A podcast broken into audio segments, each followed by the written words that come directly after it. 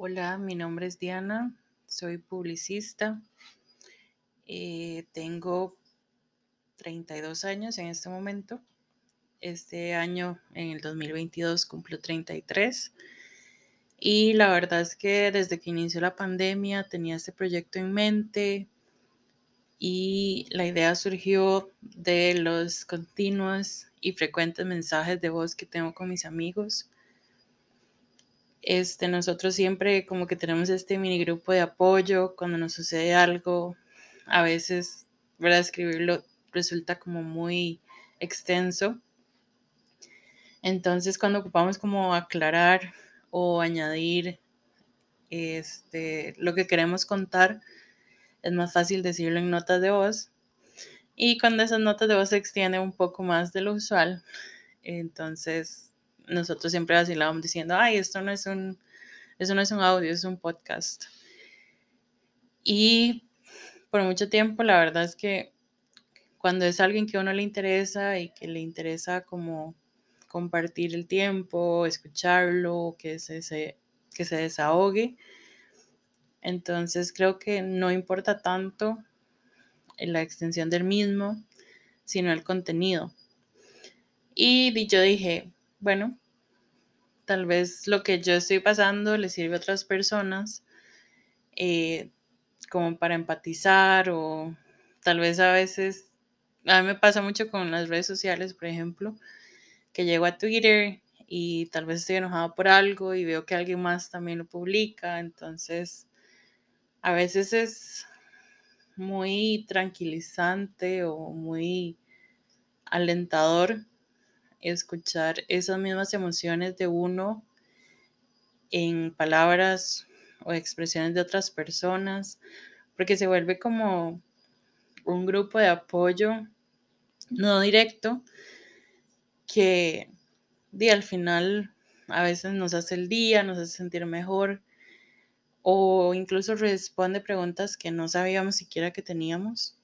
Entonces decidí hacer esto eh, mucha gente ya me está preguntando, ahí lo va a monetizar, no sé qué, y, la verdad es que ese no es el punto. O sea, si en algún momento se da la oportunidad, no estaría como cerrada a esa opción, pero por ahora es solo como tener una conversación entre amigos y discutir temas. Y creo que por eso elegí el nombre de Jugando a Saber, porque en muchos temas, muchos tenemos eh, podemos tener conocimiento, ya sea por estudio, por experiencia, por las cosas que hemos escuchado, por las cosas que nos han inculcado en nuestras familias, pero creo que no hay verdad absoluta, y mucho menos cuando se trata como de gustos o de las cosas que los hacen sentir bien. Creo que muchos, estoy segura que muchos, este, en algún momento tuvieron que cuestionar las creencias o o la fe o las opiniones que tenían como con ciertas cosas. Por ejemplo, em, a mí no me gustaba el aguacate. Creo que ese es un ejemplo así como muy, muy superficial, pero a mí no me gustaba el aguacate y durante 30 años de mi vida no comí aguacate. Y cuando tuve 30 años, en, una, en un almuerzo compartido, una compañera me dijo, usted tiene que probar mi guacamole yo sé que eso no le gusta el aguacate, pero tengo que probar mi guacamole, mi guacamole es el mejor.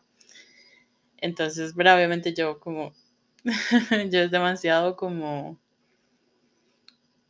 em, como confiado, asegurar que algo que se prepara es lo mejor.